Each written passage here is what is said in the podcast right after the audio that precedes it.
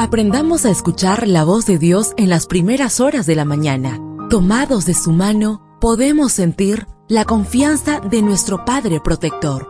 Bienvenidos a la devoción matutina para adultos. Palabras que reaniman, que calman, consuelan y llenan de esperanza. Bienvenidos.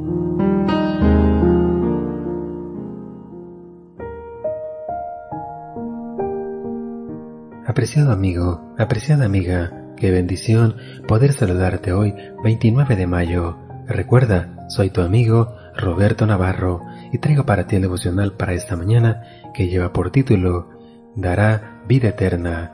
La lectura bíblica la encontramos en el libro de Romanos, capítulo 2, versículo 7.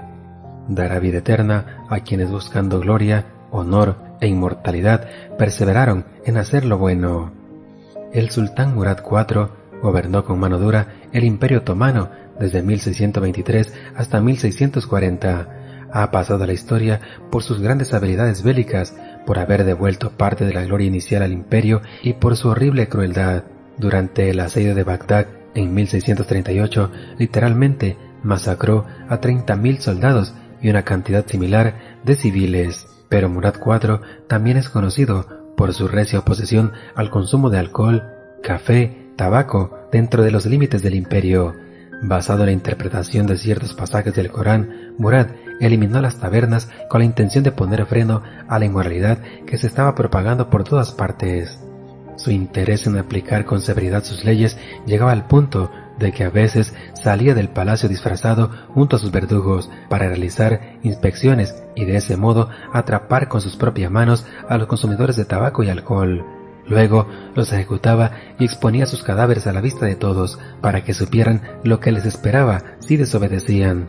Lo irónico es que Murad acabó siendo un alcohólico empedernido y debido a su adicción murió a causa de una terrible cirrosis hepática. Murad IV aplicaba inclementemente la ley del consumo de alcohol a los demás, mientras él se sentía libre de consumir cuanto quería. Podría tildar de hipócrita a ese gobernador otomano, pero pongamos atención a estas palabras. En la carta a los romanos leemos, No tienes excusa tú, quien quiera que seas, cuando juzgas a los demás, pues al juzgar a otros te condenas a ti mismo, ya que practicas las mismas cosas. Romanos 2.1 no tiene sentido imponer a los demás una cara que nosotros mismos no estamos dispuestos a mover ni siquiera con un dedo. Después de todo, Dios pagará a cada uno conforme a lo que haya hecho. Romanos 2.6. De ahí que nos vendría bien tener presente que no son los oidores de la ley los justos ante Dios, sino los que obedecen. Romanos 2.13. Esta es la promesa para cada uno de nosotros. Dará vida eterna a quienes buscando gloria, honor, e inmortalidad perseveraron en hacer lo bueno. Romanos 2.7. Perseverar es ser constantes, firmes, para que hacer lo bueno no solo sea una expresión de nuestra boca, sino para que forme parte natural de nuestro estilo de vida. No seamos como Murad, vivamos lo que enseñamos.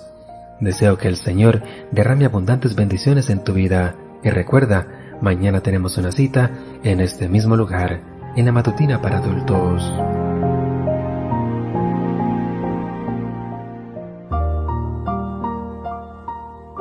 Ahora salimos a realizar nuestras actividades más seguros, sintiendo su voz en nuestro oído. La devoción matutina para adultos es producida y realizada por Canaan Seventh Day Adventist Church and DR Ministries.